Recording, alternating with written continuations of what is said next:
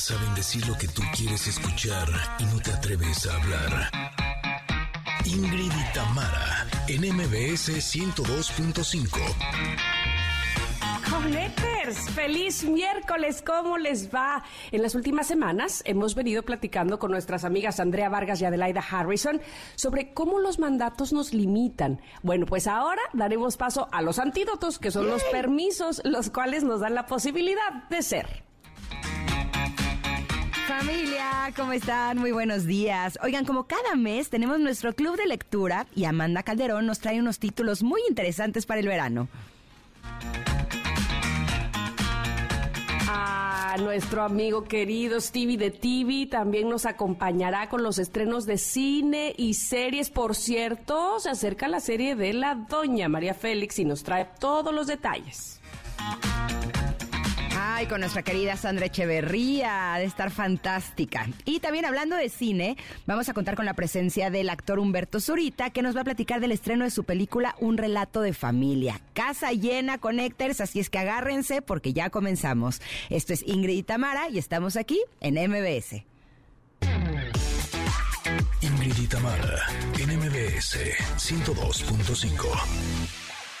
Dale, mira, shalala, no me la sé, pero ahora ya me la sé. Ay, sí. Estas canciones que se pegan rápidamente. Es Sway, The Fits and the Tantrums. Y así les damos la bienvenida a ustedes. ¿Cómo les va? Hoy es miércoles, estamos a la mitad de la semana ya. Y bueno, la energía sube. Este, después de probablemente el lunes un poco, uh, el martes mejorando, el miércoles ya con mucha energía, al menos así me siento yo. Ojalá que ustedes también y que disfruten del programa que, como les decíamos hace momento, ah, tenemos casa llena, ah, tenemos muchas cosas. Eh, en lo personal me, me, gusta todo lo que vamos a tener entre Enneagrama, Stevie de TV con cine y series, que uff, ayer me fui a ver una, una película que sí o sí la tienen que ir a ver, ya platicaremos de eso. Este, por supuesto, nuestro invitado, Humberto Zurita, eh, nuestras recomendaciones de lectura.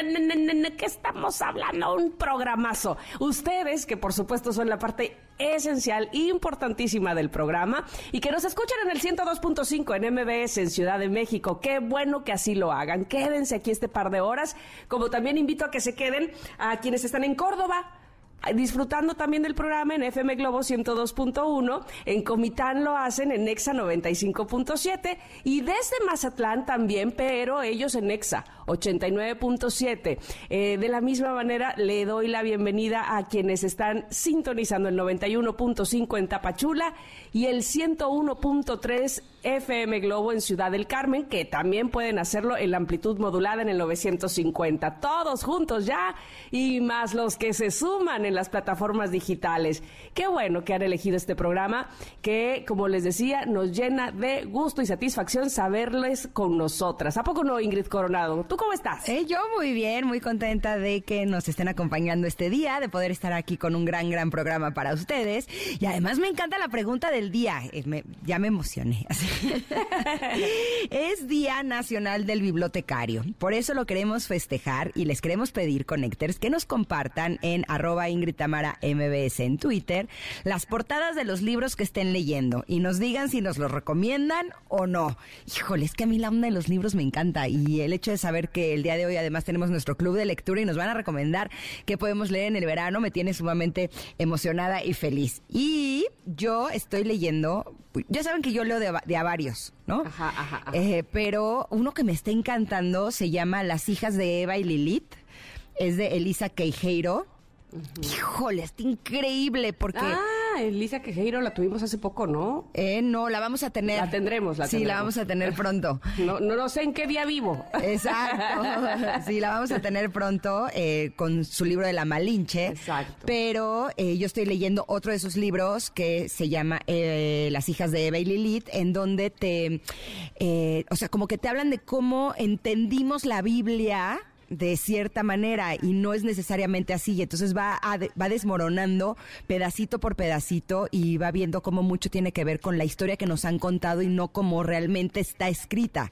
Y cómo esta idea de que Eva era como la mala, ¿no? Y Lilith también es la mala, cómo nos ha ido eh, marcando a lo largo de la vida como que las mujeres eh, de alguna manera somos malas, ¿no? Y, y no tiene nada que ver con lo que es la historia original. No, es un librazo. Se los recomiendo muchísimo. Si tú, Tam, Fíjate que mi hermana hace nada me regaló un libro de uno de mis autores favoritos, que es Paul Auster. De hecho, yo creo que su libro, Creí que mi padre era Dios, es, de mis favoritos. Y entonces ella, a sabiendas de eso, me regaló otro libro de Paul Auster que se llama El libro de las ilusiones. Y debo confesar que me está costando trabajo. Este, ella. ¿Por qué? Confío plenamente en ella, que es una gran lectora, se devora no sé cuántos libros al año, impresionante y este me dijo, estoy segura que te va a gustar, dale chance y no sé qué. No sé, no sé si más bien eh, no, no, tiene no tiene tanto que ver con Paul Oster en esta ocasión, sino más bien con, conmigo, o sea, con mi, que traigo los días como, sabes, no estoy concentrada. Y entonces, ¿sabes? Me choca hacer eso de regresarme dos páginas sin qué iba y ya me perdí. O sea, eso no, no me gusta, evidentemente. Pero yo creo que, insisto, tiene más que ver conmigo que el, con el pobre autor, este, que él no tiene nada que ver con, con mis, este, ¿cómo se llama? Con, mis estreses. Que no sé si te ha pasado, pero de pronto abres un libro y como que no te engancha, como que no dices, no, no es para mí y así. Y muchos años después lo vuelves a abrir y te fascina, como que más bien no era tu momento de ese libro, ¿no? De acuerdo totalmente. ¿Sabes con quién me pasó? Bueno, con un super tabique que cuando lo vi me lo regalaron, dije es de verdad, este, bueno, va, le voy a dar una, un chance y no, no pude. Y cuando lo volví a agarrar, que es eh, el libro de, la, eh, ¿cómo se llama? Este, La filosofía de Sofía, ¿cómo es este libro que habla de todas, de toda la, base de la filosofía de diferentes eh, filósofos griegos y demás? Wow, me sorprendió. Dije, ¿cómo es posible que antes no me hubiera ilusionado?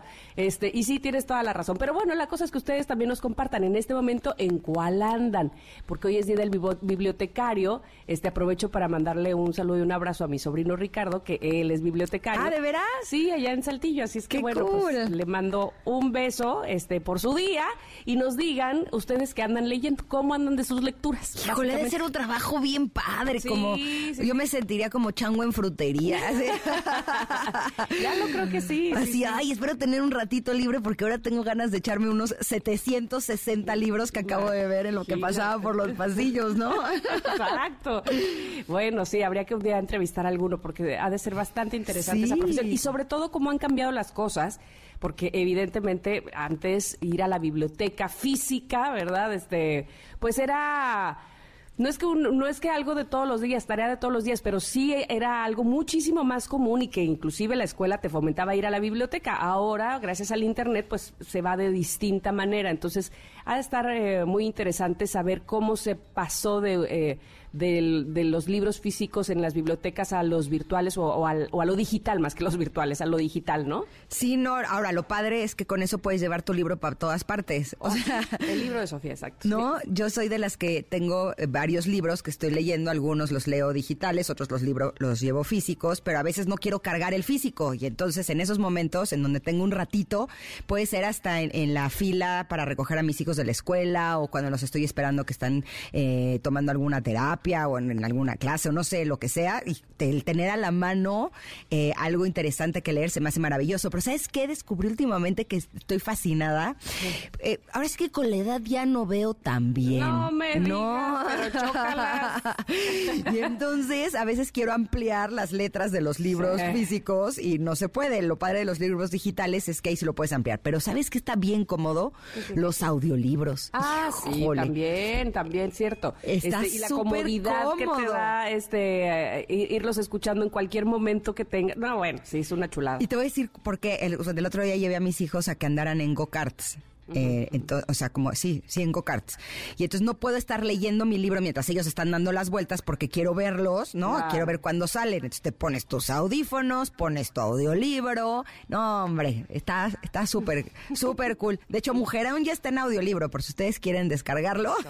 Esa es una muy buena posibilidad. Pero antes de irnos a corte, Mitam, eh, porque ya se nos está haciendo bien tarde y estamos aquí en la periqueada, eh, queremos invitarlos a todos ustedes a que capaciten y ganen en sus restaurantes con una capacitación constante de solo 15 minutos semanales, tus colaboradores se convertirán en un equipo profesional de ventas y mejorarán la experiencia de consumo en tu restaurante. Sí, conoce todos los beneficios de la capacitación digital que te ofrece Hero Guest y solicita tu demo en www.heroguest.com. Estoy segura que no te vas a arrepentir y lo vas a aprovechar. HeroGuest héroe invitado, heroguest.com. Vamos a ir un corte, regresamos rápido porque tenemos entrevista, por supuesto, comentarot y todo lo que ya les hemos dicho. Aquí en el 102.5 estamos, Ingrid y Tamara. Es momento de una pausa. Ingrid y Tamara en MBS 102.5. Ingrid y NMBS 102.5. Continuamos. El día de hoy me aventuré a sacar nuevamente una carta del El Oráculo del Arte. Eh, hace tiempo que no sacábamos carta de este, de este oráculo y es la carta de Gilbert and George en donde aparecen eh, dos hombres vestidos de traje, uno con traje rojo, otro con traje verde, y está cada uno con un dedo metiéndole a la boca al otro. y justo me puse a investigar quiénes son estos dos artistas. Son Gilbert Prosh y George Passmore, eh, que han ondado la bandera de arte para todos desde su debut colaborativo en 1967, con obras que abordan el sexo, la religión, la política y los tabúes sociales a través de una estética pop a veces alucinante. Los primeros trabajos incluyen Living Sculpture, en la que Gilbert y George se pintaron a sí mismos con colores metálicos y caminaron por las calles de Londres, y hoy en día son conocidos por sus grandes pinturas en forma de cuadrícula y se identifican tanto por sus trajes a medida característicos como por sus trajes de cumpleaños, que a medidos son los sujetos desnudos de sus obras. Eh, Gilbert y George han descrito sus influencias como todo, desde la humanidad hasta el sufrimiento universal. Y lo que nos sugieren en esta carta, porque evidentemente es un oráculo, no solamente es para hablar un poco de su obra y de lo que hacen estos personajes que se me hacen súper originales. Eh, pueden encontrar muchas imágenes en internet en donde están con sus trajes, sus corbatas, vestidos siempre iguales y llevan ya muchísimos años eh, trabajando juntos y haciendo arte juntos. Eh, este arte de, de cumpleaños, imagínense pintados y caminando por las calles y eso ya es arte. A mí a veces me ha costado como un poco de trabajo entender este concepto de que el arte es una propuesta nueva, es algo que surge del interior del artista y que si es algo que no se había visto antes, podría llegar a ser considerado como arte. Ellos los que nos sugieren es que sé el arte que deseas ver en el mundo. Y por eso me di a la tarea de buscar qué significa la palabra arte. Arte eh, proviene del griego y es entendido generalmente como cualquier actividad o producto realizado con una finalidad estética y también comunicativa, mediante la cual se expresan ideas, emociones y en general una visión del mundo a través de diversos recursos como los plásticos, lingüísticos, sonoros, corporales y mixtos. Pero hoy por hoy la palabra arte, eh, o muchas veces cuando utilizamos que algo es un arte, eh, se refiere a algo a lo que le hemos puesto mucha entrega, a lo que le hemos puesto atención, algo que hemos incluso como desmenuzado, que hemos intentado verle eh, pues muchas más posibilidades de las que se podrían ver a simple vista. Lo platicábamos el otro día con nuestra querida Katy Calderón de la Barca, que hablábamos de los límites, de cómo poner límites puede ser todo un arte, ¿no? El, estar intentándolo, intentándolo, buscando posibilidades, viendo eh, cómo podemos lograr que el poner límites se vuelva no, no solo una tarea, sino algo que ya esté eh, como parte de nosotros de manera que ya ni siquiera nos cueste trabajo hacer, ¿no? Y lo mismo podríamos pensar en cualquiera de las áreas en las que queremos que sea, que sea arte. Y me gusta el planteamiento de estos dos artistas en donde nos dice que seamos el arte que deseamos ver en el mundo. Para mí, eh, a reserva que tú me, digas lo contrario, eh, mi querida Tam, eh, tendría que ver con cambiar en ti lo que quieres que cambie en el mundo. Siento que muchas veces las personas somos de las que estamos intentando cambiar a las personas, cambiar las situaciones, que las cosas no sean como son, que tales personas no sean así y no me traten de esa manera. Y no nos damos cuenta que quienes tenemos que cambiar somos nosotros y en la forma en la que nos relacionamos principalmente principalmente con nosotros mismos, ¿no? A mí me pasa que a veces eh, digo, es que ¿por qué esa persona me trata así? ¿No? Y no me doy cuenta que yo soy la que tengo que aprender a relacionarme con otro tipo de personas, por ejemplo. O eh, de pronto no nos damos cuenta de que ya, están, ya está habiendo estos cambios y, se trata de, darnos cuenta y de ser agradecidos por esos cambios. Esta mañana, por ejemplo, recibí la llamada de, de un amigo de hace tiempo que está pasando por una situación sumamente difícil, en lo cual me apena mucho pero me hablaba para pedirme que le recomendara eh, libros o especialistas que lo ayudaran con su estado de ánimo para poder salir adelante a través de este desafío que la vida le puso. Y honestamente, por un lado, me dolió enormemente el hecho de que esté pasando por esto, pero por otro lado, me sentí muy agradecida por el hecho de que me buscara a mí para que lo acompañara y le, diera eh, y le compartiera sobre todo algunas de las herramientas o de los especialistas o de los libros que a mí me han servido a lo largo de todos estos años para salir adelante. Y justo dije, claro, de eso se trata, de encontrar los lugares, las personas, eh, los libros, los contenidos que nos ayuden a experimentar la vida así, como un arte, ¿no? Para poder expresar nuestras emociones de formas no solamente saludables, sino incluso a lo mejor hasta nos atrevemos de que sea de formas artísticas. Así es que me parece que es una gran carta. ¿Tú cómo la ves, Tam?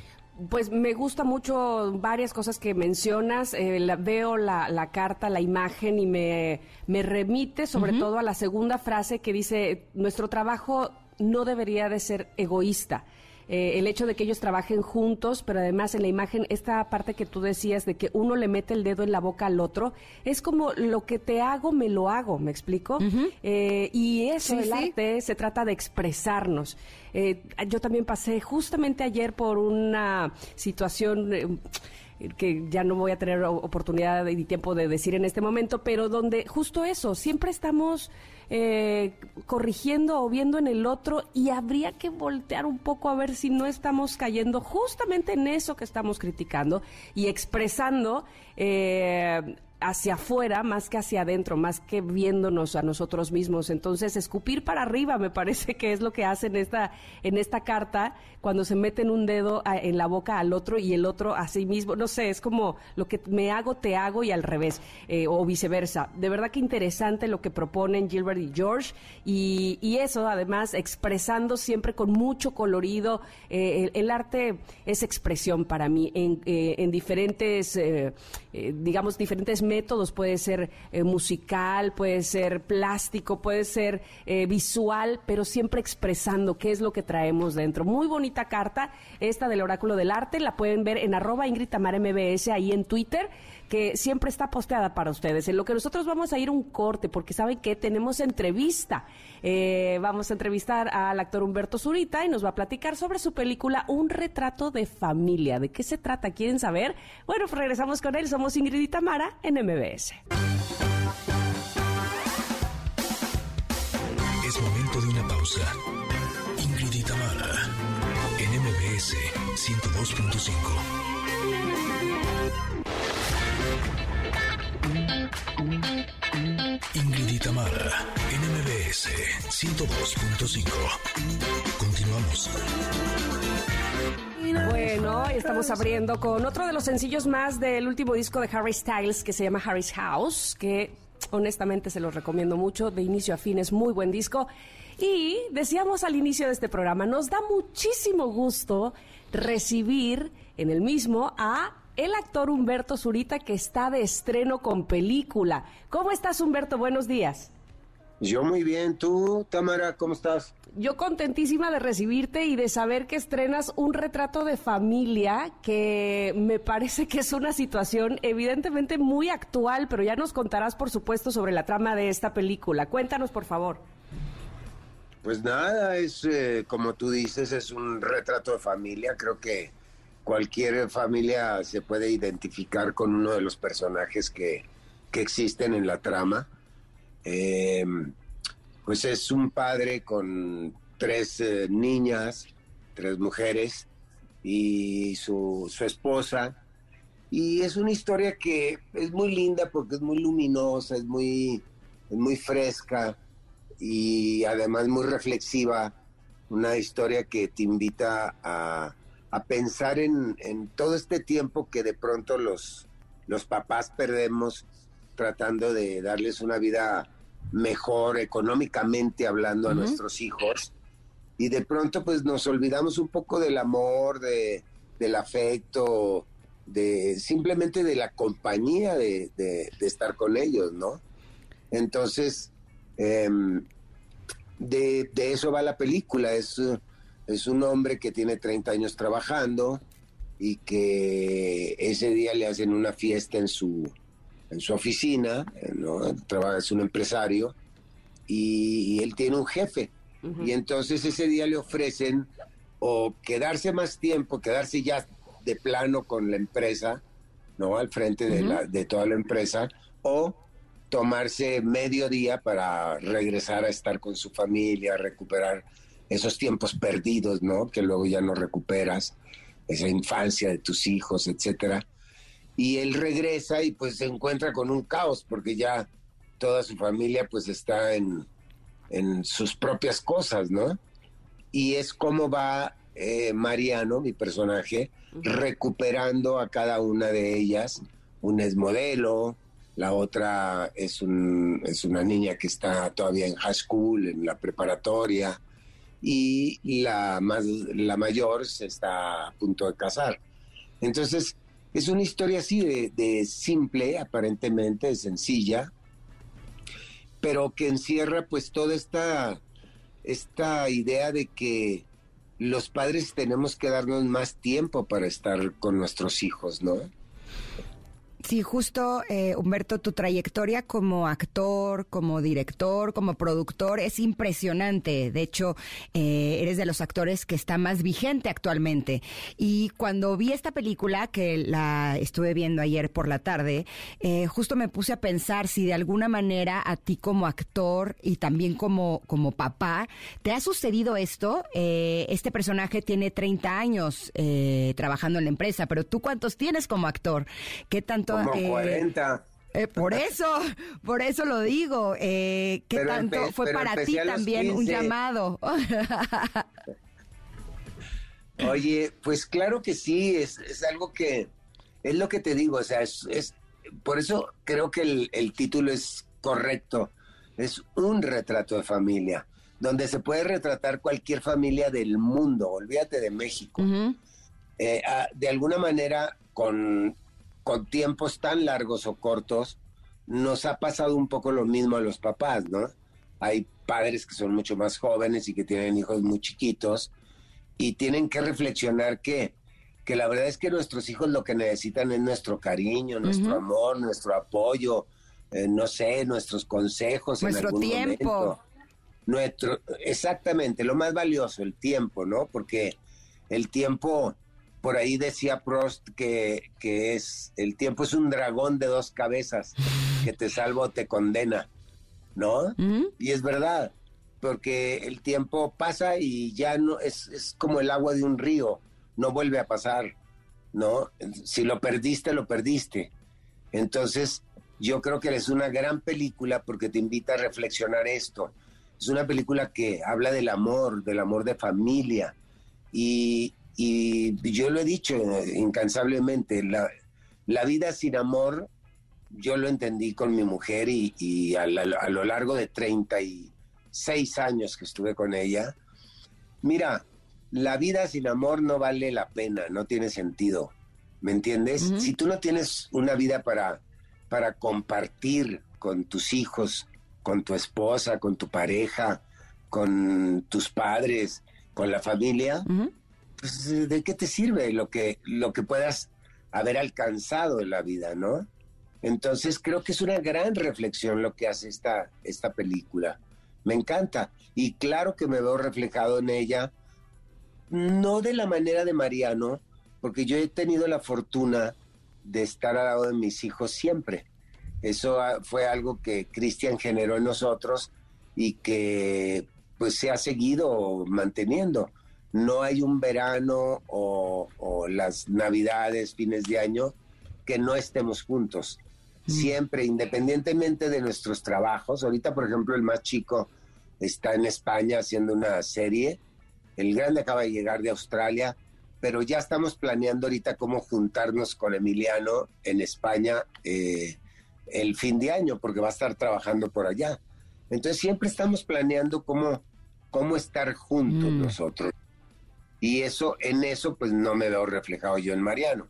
Pero sé que, que ocurre, ¿no? Mis padres también fueron un poco así, sie- siempre fueron muy amorosos y siempre estuvieron muy pendientes de nosotros. Y, y mira que mi papá pues tiene, tenía 10 hijos y tenía que salir todos los días a buscar pues la comida, ¿no? Pero siempre se dio el tiempo para que, pues para que estuviéramos juntos y creo que ese es un gran mensaje. Parece un, es lo como te decía, pero es un mensaje que aparentemente es como muy sencillo, muy simple, pero es tan complejo el que de verdad los padres decidamos estar con nuestros hijos y ocupemos nuestro tiempo para estar con ellos. Es muy padre. Ay, no se escucha Tamara. Sí. Dime, Tamara. Eh, no se, se nos fue Tamara. Es que, por- perdón, la por estaba... señas. Exacto. Oye, eh, Humberto, otro de los temas que tocan en esta película, eh, que se me hizo también importante, es cómo puede recibir eh, la familia la noticia cuando uno de sus hijos eh, pertenece a la comunidad LGBT. Eh, ¿Cómo fue para ti el, el tener justo también este ingrediente que hoy por hoy es tan importante en donde eh, muchas personas de la comunidad estamos buscando el hecho de que haya igualdad, no solamente en la comunidad LGTB, sino también entre hombres y mujeres, eh, que realmente no haya fronteras y como tú decías, que realmente el amor sea el, el, el idioma universal. Sí, pues creo en eso, creo. Mira, yo acabo de hacer una, una serie en, en Miami que se llamó 100 días, donde yo eh, tengo una relación con una nieta que no solamente es gay, sino que también es trans. O sea, o sea trae una serie ahí ella de, de necesidades personales, ¿no? Que en el personaje que yo hago, que es un personaje pues muy cuadrado, muy así, termina no tolerando. Mira, eh, eso es muy importante. La palabra es esa. Yo no creo en la tolerancia. Creo que hay que tolerar a veces, pero no creo que en estos casos sea tolerar a nadie. Mm, mm. Es a- aceptar. Por supuesto. Es aceptar lo que la persona está decidiendo para sí misma o son sus propias necesidades, etcétera, ¿no? Y creo que son temas incluyentes que, que son muy necesarios hoy en día en, en, en el cine, en el teatro, en la televisión, sobre todo en los medios de comunicación, ¿no? Que son un poco los que nos educan a la gente en general, el que estas transformaciones de forma de pensar, ¿no? Este reconciliarse con uno mismo, pues son parte del proceso de un nuevo siglo también. ¿no? Antes eran otras costumbres, eh, imperaban otras reglas, así, así existió el matriarcado, ¿eh? Antes de, antes de que todo este caos del machismo ocurriera, pues eh, existía un matriarcado. Y luego, bueno, pues se transformó en un patriarcado y, y luego se deformó en, en un machismo y en todas estas cosas que han venido, yo creo que a, malinterpretarse y a, a maleducar en muchas partes del mundo a la gente con respecto a la relación que debe tener uno de respeto, de amor, de cariño por los demás, ¿no? ¿Me pueden escuchar por aquí? Sí, Sí. ya te Ah, qué escuchamos. gusto. Sí, es que estamos en Zoom con Tam y yo la veía que hablaba, pero no la escuchaba y fue como, Ya qué sé extraño. qué mal esto, pero me, Sí. me- me da mucho gusto, de- honestamente, que toques este tipo de temas, porque evidentemente la sociedad nos estamos, generaciones como la nuestra, de los tres, pues, nos estamos reeducando en ese aspecto. Y es Así es. importante que eh, el arte, en específico el cine, nos ayude en, en ese camino.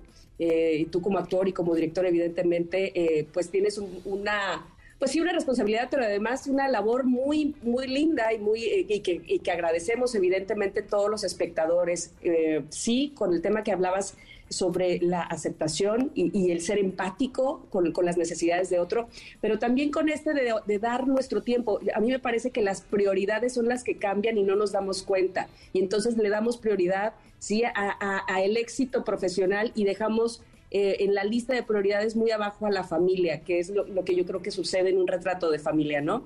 Exactamente, sí, eh, sí, hablando de prioridades, creo que, que sí es eh, también parte del tema, ¿no? El, decir, ¿qué es lo más importante para, qué es el éxito para mí? Ajá. ¿No? Sí, sí. ¿Qué es el éxito? El éxito para mí no es alcanzar, no sé, el reconocimiento de alguien o, tener dinero. El éxito es ser libre, es ser feliz. Ese es el éxito para mí. ¿Me explico? Hagas lo que hagas. Si tú haces lo que te gusta, ya estás privilegiado, ya eres libre de escoger y hacer lo que más te gusta y esa libertad te permite también pues ser empático con, con la vida misma, porque te hace ser feliz, porque el ser feliz es, parte del éxito también. No tiene que ver con lo material el éxito o con alcanzar ciertos estatus sociales y cosas de eso. No creo yo en eso. Sí, el otro día estaba platicando con uno de mis hijos eh, y me decía que eh, el papá de uno de sus amiguitos nunca ha estado en ninguna de las fiestas de su amiguito. Me dice, es que no lo conozco, ma, y se me hace muy raro. Le dije, claro, su papá debe estar trabajando todo el tiempo. Y dije, sí, finalmente tenemos que aprender que sí, evidentemente llevar el pan de cada día a casa es algo importantísimo, eh, sobre todo quienes somos responsables de ello. Pero es mucho más importante el que podamos también tener estos momentos con las personas que más amamos, estar cerca de ellos, porque sin lugar a dudas eso es lo que nos convierte en personas realmente exitosas y felices. Humberto, te agradecemos muchísimo que hayas estado con nosotras este día. ¿Ya podemos ver esta película en el cine? Los invitamos, los invitamos a que a partir de mañana, en todos los cines, en todas las salas de la República, se va a ver un retrato de familia. De verdad los invitamos a que vayan al cine, de que volvamos de esta pandemia. Sí cierros y estas cosas, que volvamos al cine, que volvamos a ser felices, libres, que podamos este reactivar el cine mexicano. Eh, denle un, ratito a la película, ya sabes que las historias avanzan a veces lentas, despacio, suave. Eh, entonces, eh, les pido un voto de confianza para que vayan al cine y para que vean un retrato de familia y ya verán que no se van a decepcionar. Y es una película muy linda que los va a hacer reflexionar, pero que los va a hacer que se diviertan muchísimo. Además, así es que perfectos ingredientes para pasarla muy, muy, muy bien. Te agradecemos mucho, Humberto. Te mandamos un beso, un abrazo. Un beso, un abrazo. Que tengan buen día. Éxito de todo tipo, en todas las áreas. Cuídate, bye. Nosotros nos vamos a ir un corte, pero regresamos con nuestro club de lectura para ver qué es lo que vamos a leer en este verano. Somos Ingrid y Tamara y estamos aquí en el 102.5. Regresamos. Es momento de una pausa. Ingrid y Tamara en MBS 102.5.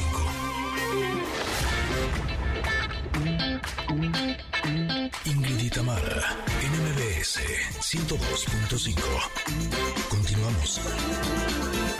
Voy a entrar de ya porque tenemos mucho libro de qué hablar. Ya está con nosotras Amanda Calderón de nuestro club de lectura. Híjole, y los libros que trae los tengo en mis manos y se ve que están increíbles. Me gusta porque hay uno para peques, uno para todos y mm. una novela. Un poquito de todo, Amanda. ¿Cómo estás? Bienvenida. Muy bien, ¿y tú, Ingrid? Eh, muy bien, ¿con cuál vamos a empezar? Mm, ¿Te parece si empezamos con el de Cash? El de Cash, perfecto. Perfecto. Tú dices el nombre del autor. bueno, el primer libro del que les vamos a hablar es Cash, de Rashmi Sirdeshpande. Ok, solamente lo puede decir ella. Digamos Rashmi en adelante. ok, ¿de qué se trata Cash? Cash Dinero es una guía de finanzas para niños, que es algo que a mí me parece imprescindible, porque no sé tú, Ingrid, pero cuando yo estaba pequeña, este tipo de libros y este tipo de pues, conocimientos financieros no llegaron a mí. No, a mí tampoco. Hasta que crecí y los golpes de la vida me obligaron a aprender a manejar mis finanzas. Completamente. Yo me acuerdo que mi papá siempre me decía, mijita, ahorra, mijita, ahorra. Pero, este libro habla de cómo ahorrarlo, ganarlo, gastarlo y donarlo. Me gusta porque es todo el, sistema de dar y recibir. Sí, sí, sí. Y además de tocar temas como justo como donarlo, ganarlo y tal, inicia con una historia de cómo fue que se gestó el concepto del dinero, ¿no? Que también es algo que a veces nos preguntamos de, bueno, ¿y qué es el dinero a fin de cuentas? ¿no? Que es esta cosa que mueve el mundo, pero que no sabemos exactamente qué es. Así que empieza con un recuento histórico bastante interesante. Este libro está muy ilustrado para que los niños no se aburran leyendo este tipo de, contenidos. Ajá. Y además, o sea, empezando con la historia del dinero en sus inicios de cuando empezó toda la parte del trueque, Vamos desde esa parte hasta las criptomonedas, que también es algo que me parece muy importante en estos tiempos, que es una divisa que, bueno, llegó aparentemente para quedarse, así que aprenderán de todo. Aunque ahorita se cayó terriblemente. Sí, sí, sí. Yo tenía cuatro mil pesitos y creo que me quedan mil. Así me ha ido muy mal. Ahora, esta guía es para niños, pero yo creo que también los adultos nos podríamos beneficiar de este conocimiento, ¿no? Total. Total, yo hasta que no leí este libro no me quedó claro qué eran las criptomonedas y cómo funcionaban, por ejemplo. Así que sí es un libro para todos, está explicado de una manera muy sencilla, porque bueno, el target finalmente son los niños, pero cualquiera lo puede leer. Y además nos enseña una parte que también a veces queda un poquito fuera, ¿no? Que es la parte de donar el dinero porque no solamente es ganarlo, ahorrarlo, saber cómo invertirlo, sino también cómo donarlo a las asociaciones que te parezcan pues que van junto con tus esencias, ¿no? Así que es una guía súper completa. Qué, bonito, perdón, este... Ya, ya regresaste. Ah, oigan, es que yo estoy hablando sola y digo, qué raras, ¿no me pelan? Pues no, estaba yo en otra línea que quién sabe cuál era. Pero estoy escuchando con mucha atención este libro de Cash que, que nos recomiendas, Amanda. Y eh, me, parece bien interesante porque sí, no, no sé si a ustedes les ha pasado que los niños les pregunten, pero ¿por qué usamos dinero? ¿O de dónde viene? ¿O cuál fue la primera vez? ¿O por qué? O sea, ¿por qué no usamos otra cosa? Y tienen tanta curiosidad en ese tema. Y ahora que hablas de las donaciones, en mi época no, no no lo hacíamos, no lo estilábamos, era, era eh, al menos alrededor de mí, yo no veía esa eh, práctica de donar, de eh, unirnos por una causa y, y, económicamente apoyar, ¿no? Y ahora los niños lo ven mucho, entonces qué bueno que también toque ese tema que evidentemente les compete. Oye, además la Cábala dice que la mejor manera de generar más recursos es aprendiendo a donar el 10% de tus ingresos, que porque así es como la energía regresa y que si no, lo, ese 10% de todas formas lo vas a perder, pero de otras formas. En cambio, si lo donas y si ayudas, es una de las formas en la que lo multiplicas. Ahí se los dejo, es lo que dice la Cábala. Este libro se llama Cash, es de Rashmi Sirdeshpande. Es una portada verde, eh, limón para que así la puedan encontrar. es una guía de finanzas para niños que me parece que está buenísimo. ¿Nos vamos con el que sigue? El que sigue, vamos. ¿Qué emoción? ¿Qué emoción? El, siguiente libro es Qué emoción, que es de la colección de Hablando Sola, la autora es Daniela Rivera Zacarías. Y quería hablarles de este libro porque es uno de esos, esas guías emocionales que creo que tenemos que tener siempre alguna en nuestras casas, ¿no? El concepto bajo el que se maneja este libro es... Eh, las emociones como si fueran cartas, cartas de doble vista. Así que cada capítulo está atacando una emoción, sea positiva o aquí entrecomillado negativa, para saber cómo manejar la emoción que estás sintiendo en ese momento. Así que tú abres el libro, miras el índice, ves la emoción que estás sintiendo en ese momento, sea positiva o de nuevo entrecomillado negativa, para que leas el capítulo y sepas cómo manejar esa emoción. O sea, si es positiva para alargarla y si es negativa, entrecomillado, para saber cómo manejarla. Y tiene un montón de actividades, además de consejos, de pues cómo llevar estas emociones. Está súper ilustrado también, tiene un diseño muy bonito. Oigan, este, pues esa, esa parte de poder mostrar nuestras emociones, eh, no es que sea nuevo, evidentemente no, pero hay quienes no lo hacíamos o quienes lo hacíamos mal y entonces eh, ah, nos íbamos así este, desbocados con la emoción, ¿no? Entonces, eh, el hecho de tener una guía también evidentemente resulta importante, ¿no? Para, para saber gestionarlas, por ejemplo. Totalmente, porque estamos a veces tan apabullados por lo que estamos sintiendo que no podemos agarrarle ni pies ni cabeza, ¿no? Yo creo que todos hemos estado ahí. Así que emociones como el desgaste emocional, como no estar inspirado, son cuestiones que se atacan en este libro y que te ayudan bastante a saber cómo darle la vuelta, por ahí el, el título, el subtítulo de este libro, darle la vuelta a lo que estás sintiendo.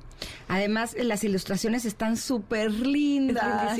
Es están súper bonitas. O sea, sí creo que este también hasta para niños, eh, adolescentes, eh, incluso adultos jóvenes, les podría gustar muchísimo. Ahora que estamos en el verano, creo que podría ser una buena lectura, ¿no? Eh, nuestros chavos están de vacaciones y el darles actividades que además les ayuden a, pues, a expresar sus emociones, pero principalmente a reconocerlas, ¿no? Para no catalogarlas precisamente como buenas o como malas, puede ser una, una gran guía. Este libro se llama ¿Qué emoción? Dale la vuelta a lo que sientes, de Daniela Rivera Zacarías. Correctísimo. Perfecto. ¿Nos vamos con la novela? Vamos con la novela, que a mí estoy muy emocionada por contarles esta novela, la verdad. A ver, a ver. Échatela, échatela. A ver, la novela se llama Antes de que se enfríe el café. El autor es un autor japonés que se llama Toshikazu Kawaguchi. o sea, te salen bien fluiditos los nombres. Pero no, yo quiero saber si los estuvo ensayando anoche. Yo creo que sí. ¿Cuántas veces le diste vuelta hasta que te salía así? Especialmente el de Cash. sí, ¿verdad? El de Ramsey y de Span, ¿de qué es eso? No, pero te salió muy bien. A ver, el de Antes de que se enfríe el café es una novela de ficción con un autor, bueno, ya les había contado japonés, que tiene un concepto muy interesante. A ver, empieza con que en Tokio hay un café en el que existe esta leyenda urbana de que si te sientas en una silla en específica y sigues un número específico de reglas, puedes volver al pasado. Solamente durante cierto tiempo mientras se enfría tu taza de café. Así que bajo este concepto que parece algo muy fantasioso, pero realmente eh, este tema de la fantasía es como más realismo mágico, es algo como que sucede normalmente en esta cafetería y a nadie le sorprende. Ajá. Y vemos cómo eh, las relaciones de diferentes... Eh, personas, o sea, tenemos una relación entre hermanas, una relación entre esposos, una relación entre amigas, que se toca cuando una de estas dos personas viaja al pasado para intentar resarcir algún error o decir algo que nunca se dijo. Así que el concepto, más allá de la fantasía, de lo que se toca en este libro, es los arrepentimientos y las cosas que no hicimos en el pasado y que queremos eh, pues retomar, porque realmente lo que pasa en el pasado en esta novela no cambia ni afecta el presente, así que solamente es como cerrar esas heridas que tenemos del pasado. Oh y pues intentar nosotros mismos em, solventar pues algún error, algún arrepentimiento o algo que dejamos sin decir. Antes de que se enfríe el café. Antes de que se enfríe el café. Ay, denme más tiempo. Ay, sí. Ay, suena muy interesante esta novela, Amanda. Es increíble. Es, es, eh, ¿Cuál es el volumen de, la novela, el, libro? ¿Es muy... Eh, ¿Muy largo? ¿Largo? No, son 300 páginas. Ay, porque no, se quiere devorar esa, esa, ese tema. Muy bien, muy bien. Sí, sí, sí. Y además como cada capítulo trata una relación entre personas distinta, pues se pasa muy rápido. Podrías leerte el capítulo de las hermanas y, o sea, aventártelo y luego dejar el libro reposar durante un tiempo y luego volver a la relación de los esposos, por ejemplo. Que la de los esposos, de hecho, me causó a mí muchísimo sentimiento porque es una relación de esposos en el que el marido tiene Alzheimer, así que no recuerda a la esposa en el presente. Y eh, la esposa viaja al pasado porque sabe que el esposo tenía una carta que quiere entregar, pero que nunca se le ha dado porque no la recuerda, así que no sabe a quién entregársela en el presente. Y en el pasado eh, el esposo todavía no comienza con los síntomas de Alzheimer, así que puede conectarse con ella, le da la carta y no les voy a decir lo que decía esa carta, pero es algo que es súper emotivo. Eh, la portada de este libro, antes de que se enfríe el café, es una mesita donde hay dos cafés, dos sillas de asiento rosa y un gatito. Por si ustedes llegan a la librería y no se acuerdan de el nombre del autor, lo puedan encontrar de esa manera. El autor es Toshiksu Toshikazu. Bueno, más o menos, así. es lo que hay y se llama Antes de que se enfríe el café. Correcto. Gracias, Amanda. Grandes libros. Y tenemos códigos para ustedes, Connectors, de regalo. Como siempre, para que se avienten uno de estos libros. Me encanta que seas tan generosa, Amanda. Muchas gracias. Aquí queremos todos leer. bueno, ¿y cómo los regalamos? ¿Por Twitter? ¿Sí? ¿Te parece bien? Órale, que nos pidan este el código del libro que quieran leer, alguno de los tres que dijo Amanda el día de hoy. No les voy a decir los títulos para que eh, nos demuestren que estuvieron atentísimos, ¿ok? Arroba Ingrid Tamar MBS. Amanda, un abrazo, te esperamos la próxima vez. Y nosotras vamos a ir un corte. Regresamos con más. Somos Ingrid y Tamara. Venimos. Es momento de una pausa.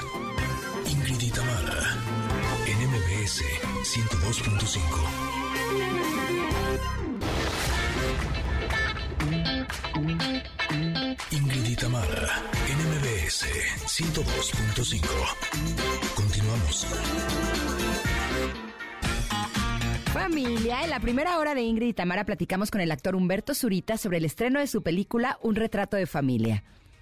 Es un hombre que tiene 30 años trabajando y que ese día le hacen una fiesta en su, en su oficina y entonces ese día le ofrecen o quedarse más tiempo, quedarse ya de plano con la empresa o tomarse medio día para regresar a estar con su familia, recuperar esos tiempos perdidos, ¿no? Y él regresa y pues se encuentra con un caos porque ya toda su familia pues está en sus propias cosas, ¿no?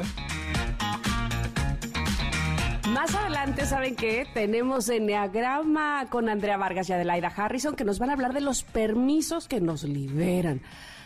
Pero además, Stevie de TV con los estrenos de cine y series. Somos Ingrid y Tamara en MBS. Continuamos.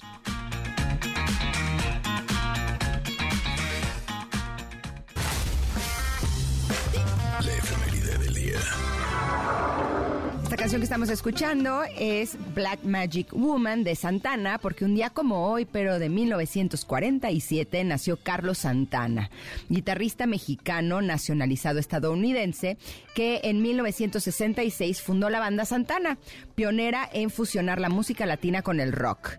Santana ha vendido más de 100 millones de álbumes en todo el mundo y ha ganado 10 premios Grammy y 3 premios Grammy Latino. Esperemos que Santana se sienta mejor, solo quería agregar eso, porque es que hace, ¿qué? Dos semanas que se desplomó en el escenario. ¿Sí? Eh, sí, sí, ¿Qué le sí. pasó? Se sintió muy mal y de repente lo vimos caer en el escenario y se lo, lo tuvieron que sacar. Ya después eh, Mm. de algunas horas eh, que estábamos ahí pendientes de Twitter porque fue en, en- en la noche, eh, ya se reportó que en realidad había sido como un golpe de calor y que él no había comido bien todo ese día. Y bueno, aparte el, concierto, en fin, mucho estrés. Eh, luego dijo que iba a cancelar algunos conciertos, pero que regresaría, si no me equivoco, 22 o 23 de julio a retomarlos. Así es que bueno, pues Santana, muchas felicidades y espero que te sientas mucho, mucho, mucho mejor.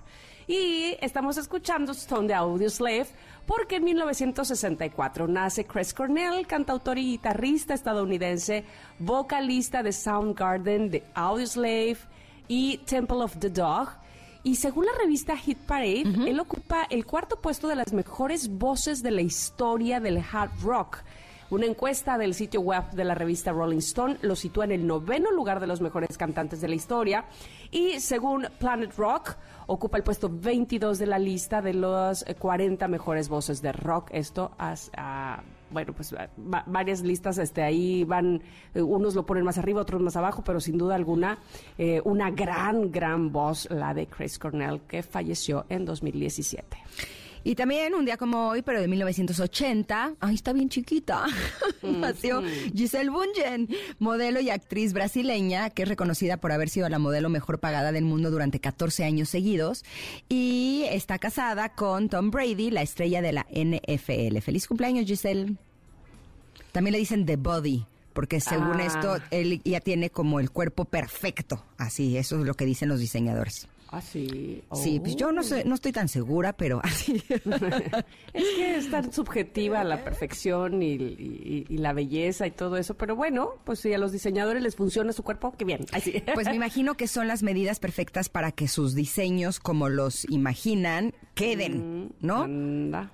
O sea, como que sus cortes luzcan. Me imagino que a eso se refieren. Mm, puede ser, sí, claro. Oigan, y dijimos eh, muy temprano que hoy es Día Nacional del Bibliotecario. Como todos los años desde el 2004, el 20 de julio se celebra este día, el Día Nacional del Bibliotecario, una jornada para homenajear la- a los profesionistas cuya labor facilita el acceso al conocimiento y a la información y colabora en la preservación de la cultura escrita. Y el día de hoy también es Día Mundial del Ajedrez. El 12 de diciembre del 2019, la Asamblea General de las Naciones Unidas decide designar el 20 de julio Día Mundial del Ajedrez para conmemorar la creación de la Federación Internacional de Ajedrez en el año 1924 en la ciudad de París. Asimismo, se homenajea la contribución de este juego en la promoción de la educación, el desarrollo sostenible, la paz, la cooperación, la solidaridad, la inclusión social y la salud a nivel local, regional e internacional. Yo creo que deberían de agregar el ajedrez como una materia eh, escolar porque es impresionante. No solamente eh, es eh, un juego que es muy divertido, sino que te ayuda a aprender a hacer estrategias, te da agilidad mental. A mí cuando era niña mi papá me enseñó a jugar ajedrez y yo a, la vez se le enseñé a mis hijos y mis hijos se los enseñan a sus primos y a sus amigos y es, es algo padrísimo. Realmente uno puede disfrutar muchísimo en familia con este juego.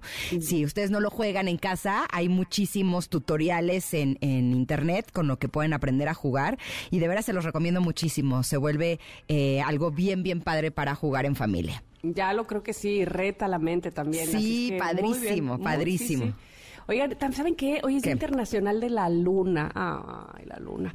Eh, la Asamblea General de las Naciones Unidas. es que yo soy amante ¿Te pusiste de la romántica? Te lo juro, me fascina, me puedo quedar horas ahí eh, viendo. Pero bueno, eh, les decía que declaró el 20 de julio como Día Internacional de la Luna para conmemorar el aniversario del primer aterrizaje de seres humanos en la Luna pertenecientes a la misión lunar Apolo 11, el día 20 de julio de 1969. Y espero que lo hayan escuchado muy, muy bien. Ah, bueno, antes, antes, tenemos otra efeméride antes de decirles que tenemos regalito. Este, tenemos hoy eh, en México también se celebra el Día de la Secretaria y el Secretario. Es el tercer miércoles de julio, así es que justo es el día de hoy. Esto se celebra desde el año 1958. Un abrazo a todos ustedes, secretarias, secretarios, y gracias por su trabajo y su labor eh, arduo. Felicidades. Y ahora sí, tenemos regalo.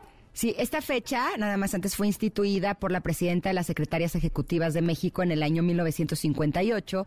El objetivo es reconocer el trabajo de estas personas que se encuentran al pendiente de lo que pasa en tu trabajo e intentan solucionar todo lo que esté a su alcance. Muchas felicidades en su día, secretarias y secretarios. muchas gracias. Sí, cómo no. Y tenemos regalitos. ¿Te parece si damos eh, un pase doble para que vayan a disfrutar de Alejandra Guzmán el próximo sábado 30 de julio en la Arena Ciudad de México? Eh, ¿Dos pases dobles? Venga, tenemos dos pases dobles para que vayan a disfrutar de Alejandra Guzmán. Eh, ¿Qué tienen que contestar en Twitter, Tam? Por favor, rápidamente que nos digan el nombre del primer astronauta que pisó la luna. Córrale, córrale, díganos en arroba Ingrid MBS para que se lleve estos pases dobles para el concierto de Alejandra Guzmán el sábado 30 de julio en la Arena CDMX listo. Con eso se lo gana, se lo gana, se lo ganó.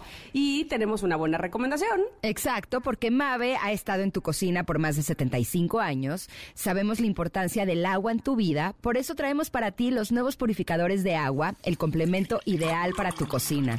Híjole, yo nada más de escuchar eso, ay, siento delicioso. Así es que cambia tu dinámica con el agua, ahorra dinero y tiempo, ayuda al medio ambiente y dale a tu familia agua de la mejor calidad y con el mejor sabor.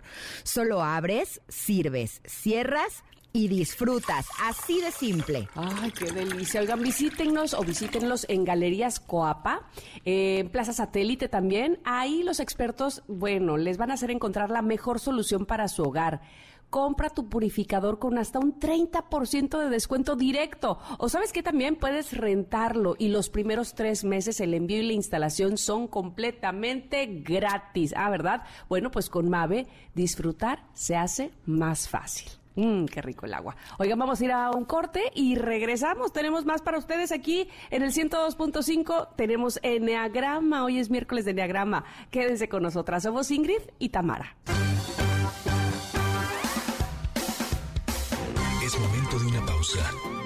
Ingrid y Tamara, en MBS 102.5.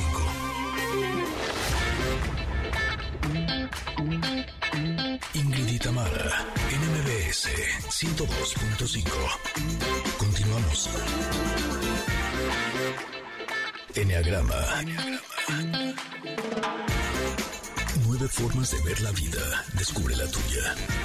Ay, qué grupo, los Imagine Dragons. Y Este, decía Los yo hace- amo. lo- decía yo hace poquito con mis hijas, es que acaban de estrenar un tercer sencillo que se llama Shark, pero, ta- pero tienen Bones en las listas de popularidad y tienen My Enemy en las listas de popularidad. Decían, ¿por qué estrenan a cada rato? Le digo, no sé, denme chance, Imagine Dragons, que estoy disfrutando de los otros dos sencillos y ya sacaron otro. Y buenísimos todos. Pues disfrutamos de todos. Qué bárbaros, son unos geniazos.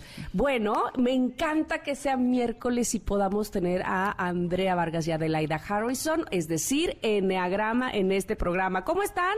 Muy bien, encantadas de estar aquí el día de hoy, conectando a Andrea. Yo también me estoy tratando de conectarnos. Conectadas, creo que vamos a buscar otra sesión. Pero mientras empezamos entrar. nosotras, ¿les sí, parece? Sí, sí, sí, sí. Este, por favor, vamos a hablar de mandatos y permisos, ¿verdad? Sí, porque hemos visto en las semanas anteriores que recibimos mandatos de nuestros padres o personas significativas que tenían autoridad sobre nosotros y nos dejaron una huella negativa que nos impide nuestra vida adulta, crecer, desarrollarnos y estar a nuestro máximo potencial. Por eso estamos muy, muy contentas de que Andrea y Adelaida nos van a hablar sobre el antídoto del mandato, que vendrían a ser pues algo así como los permisos, ¿no?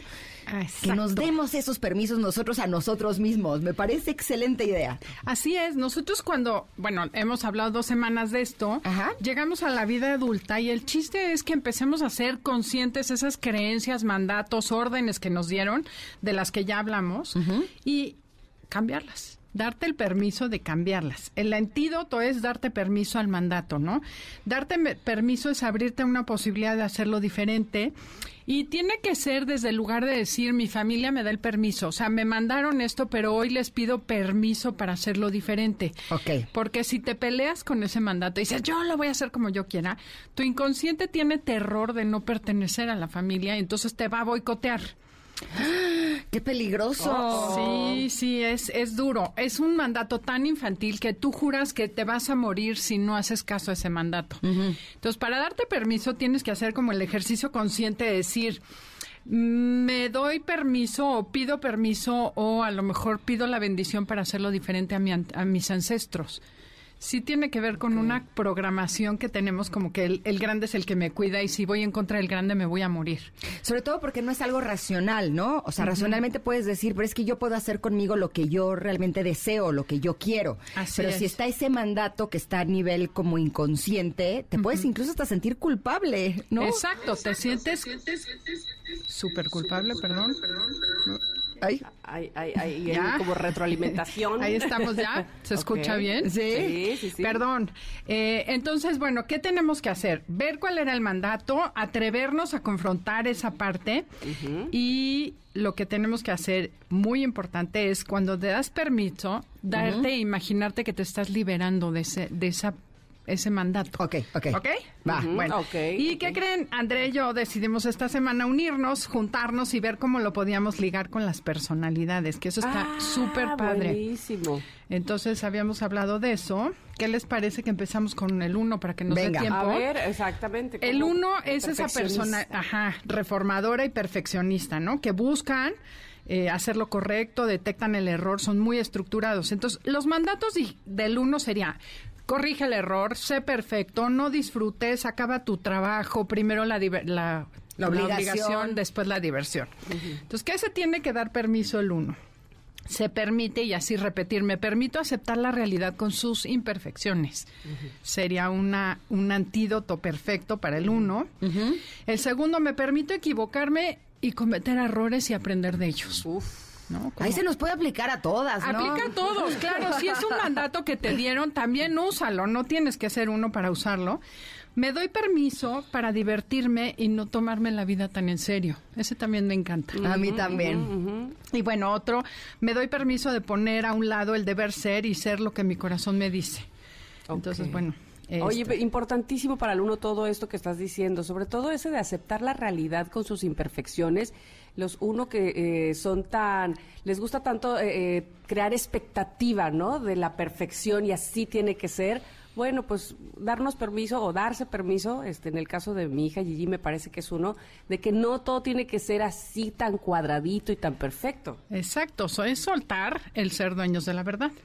Y bueno, ¿qué creen? Ya llegó Andrea, ya Hola, estamos Andrea. conectadas. Ahora sí, todas. Aló, hola, hola. Ya estamos ahora sí conectadas. Sí. Pero me perdí un poquito. Estamos ya, estamos ya hablando sobre los mandatos de cada personalidad. La Sí, te- personalidad te toca dos. el 2. Ah, ok, perfecto. Los permisos la del personalidad dos. dos. Ok, eh, la personalidad, nada más para que se acuerden, se acuerdan que son esas personas complacientes, serviciales, compasivas, generosas, reconocen fácilmente las necesidades de los demás y se sienten muy orgullosos de no tener necesidades. Entonces, durante la infancia, lo que recibieron las personas dos es nunca serás egoísta. Haz que te necesiten mucho para que no te abandonen. Lo que importa es que los demás sean felices gracias a ti. A los egoístas nadie los quiere, ¿ok? Entonces ya de adulto, estas personas dos lo que tienen que hacer es, me permito ver mis necesidades, porque yo también tengo necesidades, me permito de cuidarme de mí antes de cuidar a los demás, me permito amarme para poder amar mejor que los demás y me doy permiso para decir y hacer lo que mi corazón desea sin pensar antes lo que otros desean de mí. O sea, ser egoísta. El dos tiene que aprender a ser egoísta. Primero vas tú y después va el otro. Que bueno, eso eh, yo no lo vería ni siquiera como egoísta, o sea, el pensar en tu bienestar para tener algo de mejor calidad que ofrecer a los Claro. demás, ¿no? Eh, a mí me ayuda mucho, sobre todo porque yo siento que yo crecí un poco dos y que a medida que fui justo eh, dándome estos permisos, me trasladé a cuatro, ¿no? Que como cuando me desintegro me puedo ir a este lugar y para mí me sirve mucho saber que el pensar en mí y el, el darme cuenta de cuáles son mis necesidades no es ser egoísta, es ser, ser generosa, porque si yo quiero darle una buena calidad de mamá a mis hijos, por ejemplo, pues primero tengo que estar sana y bien Claro, yo. por supuesto. No, si no, no les voy a durar mucho. Y entonces, ¿dónde está la generosidad? ¿No? Exacto. acuerdo, el secreto es ese, estar bien contigo para poder estar bien con los demás, como, como dos. Perfecto. Bueno, vamos al 3, que me interesa saber los permisos que le voy a dar a Ernesto. Ay, sí. ¿Les parece que diga la introducción y Andrea diga los permisos? Órale, va. Ok, entonces el permiso del 3, que es, acuérdense que es Ernesto, el esposo de Tamara, me doy permiso de, no, ya no vamos con los mandatos, ¿no? Sí, O sí, sea, sí. lo- a ver, Adelaida, ¿cuáles son los por- mandatos? Por supuesto, perdón.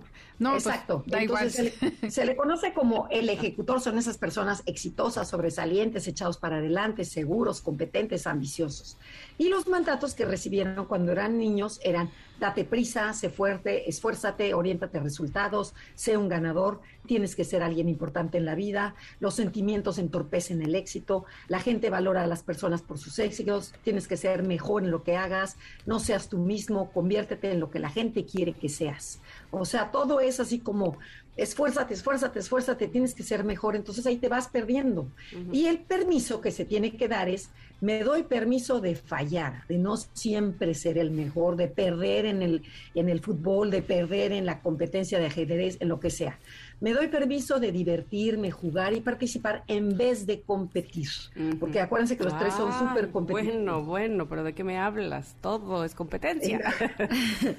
Sí, y es que siempre quiere ganar, entonces dices, no, no importa que no ganes, el chiste es participar. Bueno, así, este, el exa- así el exager- la, la exageración es si Ernesto y yo jugamos golf, así cualquier tardecilla que podamos de domingo, me dice, eh, 20 pesos, eh, es la, la competencia es de 20 pesos. Y yo, 20 pesos, por favor. Sí, para ponerle emoción, aunque sea 20 pesos. ¿Qué es eso? Siempre hay que competir, no puede ser. Que para, para los tres la vida es una competencia. En vez de nada más pásatela. Ok, luego me permito descansar y apreciar el momento con mi familia y con amigos. Ven que el, el tres siempre está, pero Ujú. súper deprisa. Entonces es respirar, smell the flowers, todo eso. Luego me permito ser más cálido y genuino con los demás. Que bueno, tú yo creo que no tiene problema si se da permisos de esos. Sí. Y me doy permiso de ser más auténtico y receptivo con los demás. Esto es- estamos hablando en general del número tres, ¿no? Ujú. Que es más, como más, eh, más fingir y menos, menos, menos calidad. Oye, Así y es bien importante, como dices Andrea, todos tenemos un 3, un 2, un 1 adentro, entonces también todos los, mand- los permisos que te sirvan, tómalos. Eso, Exacto, eso. sí, me da risa porque cuando juego tenis con mi papá y con mis hijos y tenemos duda de algún punto de si fue buena o mala, mi papá siempre dice, por el millón de dólares que nos estamos jugando, pues vamos a repetirlo. Oye, para eso ya aplicaría, ¿eh? Por los 20 pesos, ¿no? Que la canción. Hasta por 20 pesos se repite el punto. Ya sé. Bueno, Ade, cuéntanos de la personalidad 4, que es la de Ingrid, por cierto. Claro, aquí Ingrid le voy a hacer una pregunta, ve pensando qué mandatos recibiste, pero el creativo, el 4 es el romántico, son personas que buscan ser originales, diferentes y que tienen una gran sensibilidad y pueden expresar las emociones mejor que nadie y buscan ser diferentes. Entonces, a ver, Ingrid, ¿tú crees que recibiste el mandato de tienes que vivir intensamente, la mediocridad no es para ti? Sí. Eh, no seas del montón, tienes Sí. que ser tú misma. Sí. La vida es sufrimiento, no puedes ser feliz. O el amor duele. ok. Ah, Vivir duele, así lo había puesto, pero mira, va, va por ahí. Y quien no, hay uno muy feo, quien, lo decía un señor, pero así va, es muy mexicano, quien no chilla, no mama. O sea, aprende a llorar para pedir lo que necesitas, porque si no te quedas fuera. Entonces creo que el 4 tuvo estos mandatos. Que tiene que ver mucho también con la música que escuchamos y hasta las telenovelas, Claro, ¿no? Que nos han enseñado de que así es. Drama Queen. Te claro enganchas sí. en eso. Entonces, tu mandato, tienes que estar triste, por ende, no puedes ver tus bendiciones porque tienes que ver lo que no te tienes. Ahí empieza. Porque hay que ser una persona sensible. Exacto. ¿No? Sensible, sufrida. Sensible, sufriente. Entonces, ¿qué permisos te tienes que dar? Uno, me doy permiso de involucrarme con la vida, porque el 4 sufre y ve tanto hacia adentro que no ve hacia afuera. Me doy permiso de ser feliz. Me doy permiso de vivir en el presente como se presente. O sea, no estar fantaseando y esperando que sea el príncipe azul, pero el tono acuamarina. Azul turquesa. Con razón estoy soltera. Ay, de veras. Eh, no llegó el tono de azul del príncipe que yo quería. Y muy ligada a la- el último permiso es me doy permiso de disfrutar lo que venga sin esperar nada de antemano. Mm. Entonces, bueno, estos son los permisos. ¿Qué opina usted? Eh, pues sí, pues sí hay que darse esos permisos. Me doy permiso hasta de ser normal, ¿no? Como que Claro. no siempre tengo que ser sobresaliente, diferente, la más creativa, ¿no? En este instante lo apuntamos, es buenísimo. O sea, como, como ser algo más tranqui. Sí, está En- en- buenísimo. en no, en no vivir en los extremos, ¿no? Sino vivir en la parte normalita de la vida. Eso es lo que también el- se debe de permitir el 4. Exacto, esa podría ser una de nuestras maestrías, Me parece muy bien. ¿no? Mantenernos en el centro. Oigan, ¿qué hacemos? ¿Seguimos la próxima semana? ¿Cómo nos hemos alargado con este tema? quieran. Sí, pero está padre. Sí, bueno, pues vamos la siguiente semana con los mandatos y los permisos de las 5, 6, Es 7, que los 8 y vamos 9. car- los vamos cargando y este y nos vamos poniendo esas piedritas todavía en el camino, así es que qué bueno que lo reconozcamos y que sepamos también darnos esos permisos. Les agradecemos muchísimo a las dos, Ade y Andrea, porque cada miércoles aprendemos más de Enneagrama. Al contrario, encantada. Si les voy a dar un ejercicio de coaching. Venga. Tomen el mandato, busquen una piedra que les haga sentido. Ese es tu mandato y lo van a aventar al mar, a un río, lo entierran donde quieran para que se liberen de ese mandato y se vayan dando permisos. Me La semana que encanta. entra les decimos cómo lograr el permiso, ¿les parece? Órale. Perfecto, vale, vale, vale. Pues a las dos gracias y las escuchamos también el sábado, ¿verdad? Sí, sábado a las 12 del día aquí en Conócete 102.5 o en las redes, Enneagrama Conócete Facebook o Instagram. Venga. Gracias, Andrea. Gracias, hasta la próxima. Hasta la próxima. Vamos a ir un corte. Regresamos. Tenemos, por supuesto, Stevie de TV. Tenemos más aquí en Ingrid y Tamara en MBS. Quédense con nosotras. Es momento de una pausa. Ingrid y Tamara, en MBS 102.5.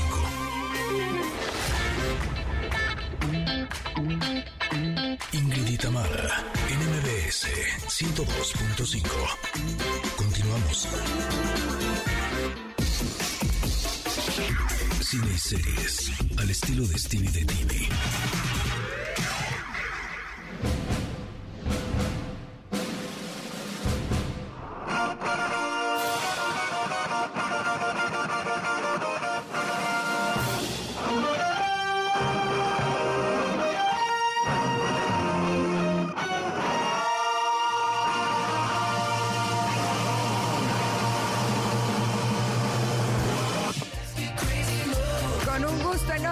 Recibimos a Stevie de TV que nos tiene harta recomendación. Qué buenas Stevie. cosas, Stevie. ¿Cómo estás?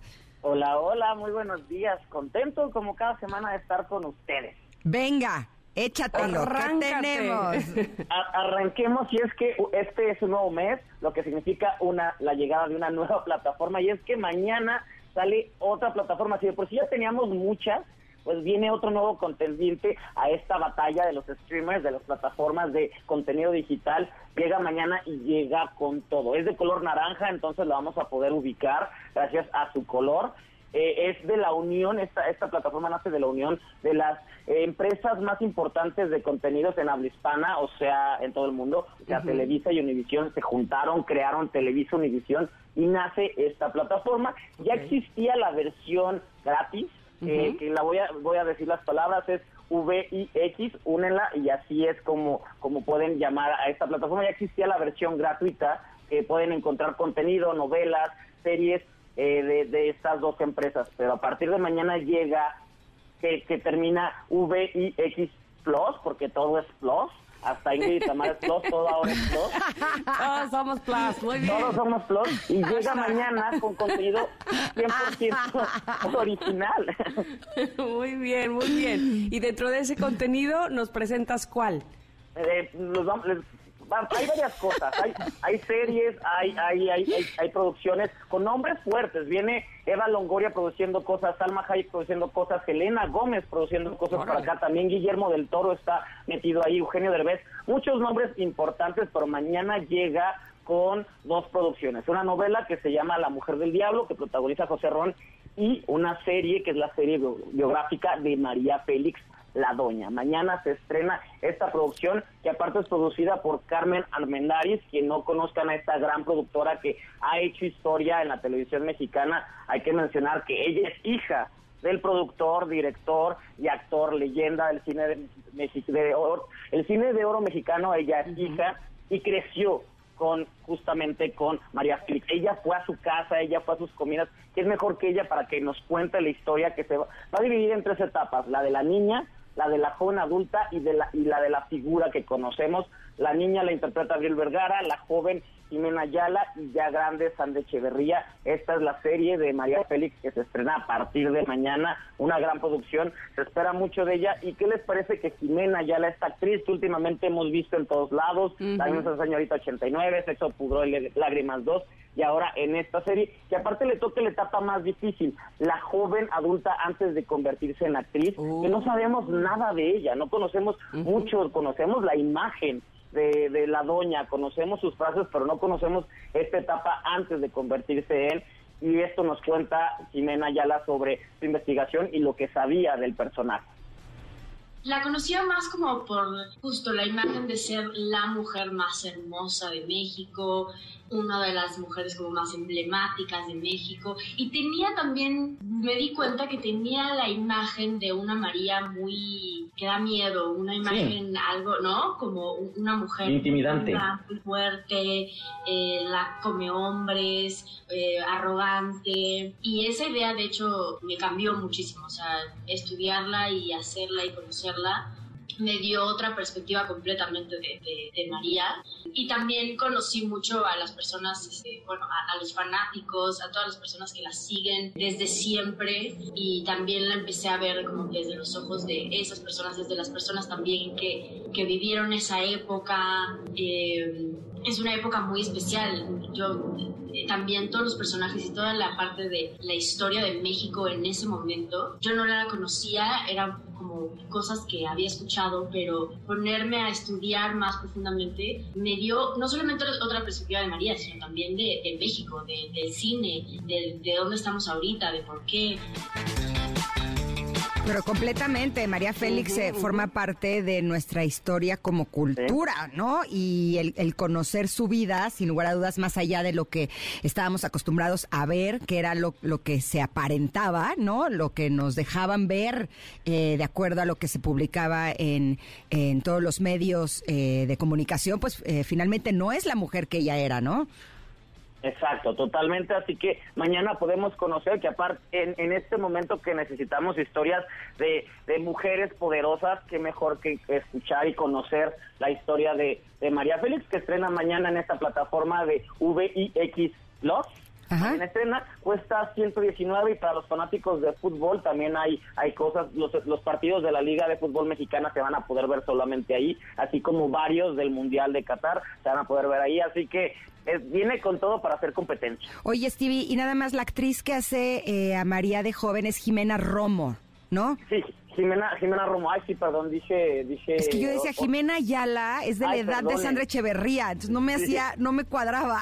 Sí, sí, sí, perdón, me confundí, sí, Jimena Romo totalmente, es Jimena Romo la que, la que ha hecho todas estas grandes producciones y es la protagonista joven de eh, María Félix, joven adulta, de esta serie que estrena mañana. O sea, sí parece Sandra Echeverría de joven, ¿eh? O sea, se parece muchísimo, es impresionante. Sí, sí, sí, sí, sí. Muy bien. Perfecto. ¿Qué más tenemos, Stevie? Continuamos con otra otra gran mujer y es que este fin de semana, bueno, el viernes se estrena en la plataforma donde puedes comprar cosas por en línea, se estrena la segunda temporada de Ana.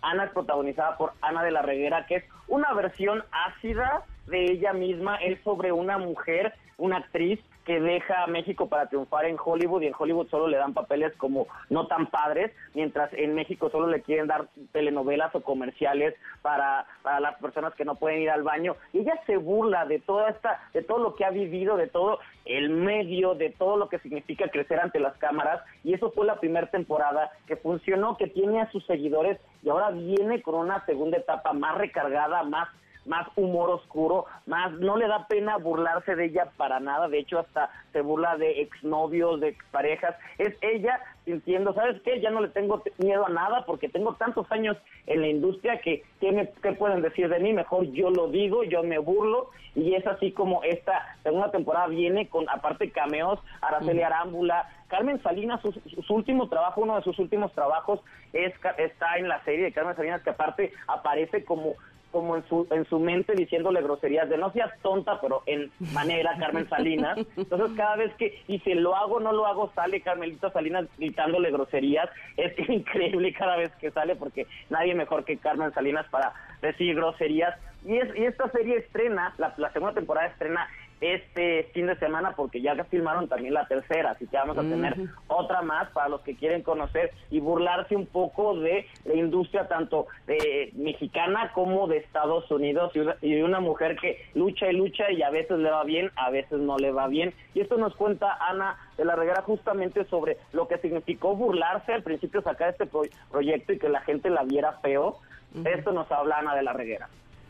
Sí, era uno de mis grandes este, miedos, que la gente dijera Ana y es como, y mucha gente pone como serie autobiográfica y pues como hay muchas series este, de biográficas en ahorita, ¿no? Este, muy de moda, yo decía, no, van a pensar que voy a contar mi vida y también qué tan interesante puede ser mi vida, que era más que nada contar como esta historia de, a través de mí, de mis experiencias un poco ficcionadas, este, pues, esta, esta adolescencia tardía que estaba yo teniendo y, y todas las experiencias que, que vive, sobre todo alguien que también está frente a una cámara, pero que es exactamente, que tiene los mismos miedos que, que todos y que como dices tú, es una, es una comedia. La verdad que sí, ayuda muchísimo el poderse burlar de uno, el poderlo además decir, porque creo que es también un escudo en que la gente ya no se puede burlar de ti porque tú ya lo hiciste. Y entonces es como de amigo, ya, o amiga, me, me gusta, a mí me divierte. Yo, o sea, al ser jarocha, al ser mi familia es así, o sea, siempre nos estamos, ahora ya se ve mal, que porque bullying, que por eso, pero pues yo siempre estoy burlándome con mis amigos de mí misma y de,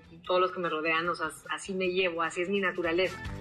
Bueno, pero además no lo hurta, lo hereda su mamá, que es muy famosa aquí en Veracruz. Ah, sí, ¿por qué? Mira, eh, la nena de la reguera eh, fue reina de carnaval hace muchos años, evidentemente, y luego, este, si no me equivoco, también participó para Señorita Veracruz o México, pero eh, fue conductora de televisión, es, es, una persona muy querida en la sociedad veracruzana, tiene sus cursos de modelaje y de estilo de vida y de este, para niñas, para, en fin, pero además es dicharacherisísima, es una señora, bueno, que además este, quiso entrar a la política hace nada, este, y a pesar de que tuvo mucho apoyo, bueno, evidentemente no ganó, yo creo que más bien por su inexperiencia en ese rubro, pero es muy querida y sé que ahí la representa la actriz Tina Romero, que lo hace maravilloso porque sí se asemeja muchísimo a como es la nena de la reguera, chequenla porque de verdad es una señora muy divertida. Ahora, ¿les gustó la uno de esta serie de Ana? Yo no la vi. ¿Tú, Stevie? A, a- a mí me gusta que se arriesguen, a mí me gusta que una actriz que ya la conocemos desde hace mucho tiempo, justo lo que mencionaba Tamara, que crecer con una mamá tan adorada y tan señora de Sí, clase bien, que, y que de repente posesiva. ella es de, pues yo no soy así, yo no tengo modales, entonces tener una mamá que todo el tiempo, que señorita, y es de, ah, yo, yo Siéntate bien, párate bien, abiertas. exacto, Exacto, sí, sí, entonces sí. es eso, es, es, no está tan, a veces tan padre tener una mamá que todo el mundo quiere y idolatra y es de, más yo no protagonista que tú. Exacto, y, eso es lo que me gustó, que se atreve a, a- a jugar y esta segunda temporada como que arreglan los errores que tienen en la primera, porque era un volado, arreglan esos errores para que ya tenga más forma. No sé tú, Ingrid, si te gustó a ti la primera temporada. Pues no, no la aguanté mucho, la verdad. No, no. Ok, está bien. Ya si me lo preguntas. así. Oye, pero hablando de nada más así rápido, porque yo sé que se nos va el tiempo, yo no puedo parar de pensar en la película que vi ayer y hablando de biografías y de, por favor, vi Elvis. No, no, no, no, no, te, por favor, es que de qué Yeah. están hablando. Este actor Austin, ¿cómo se llama? Butler, Austin Butler. Uf, qué cosa. Y Tom Hanks. O sea, no, no.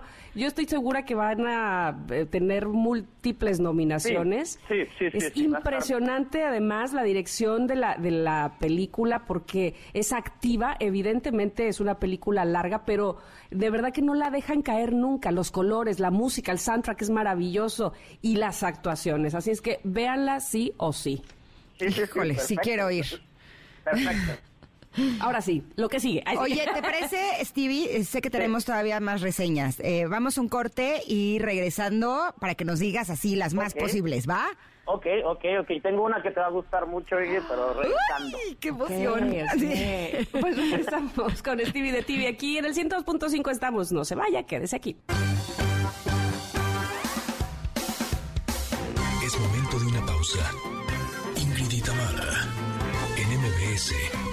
102.5.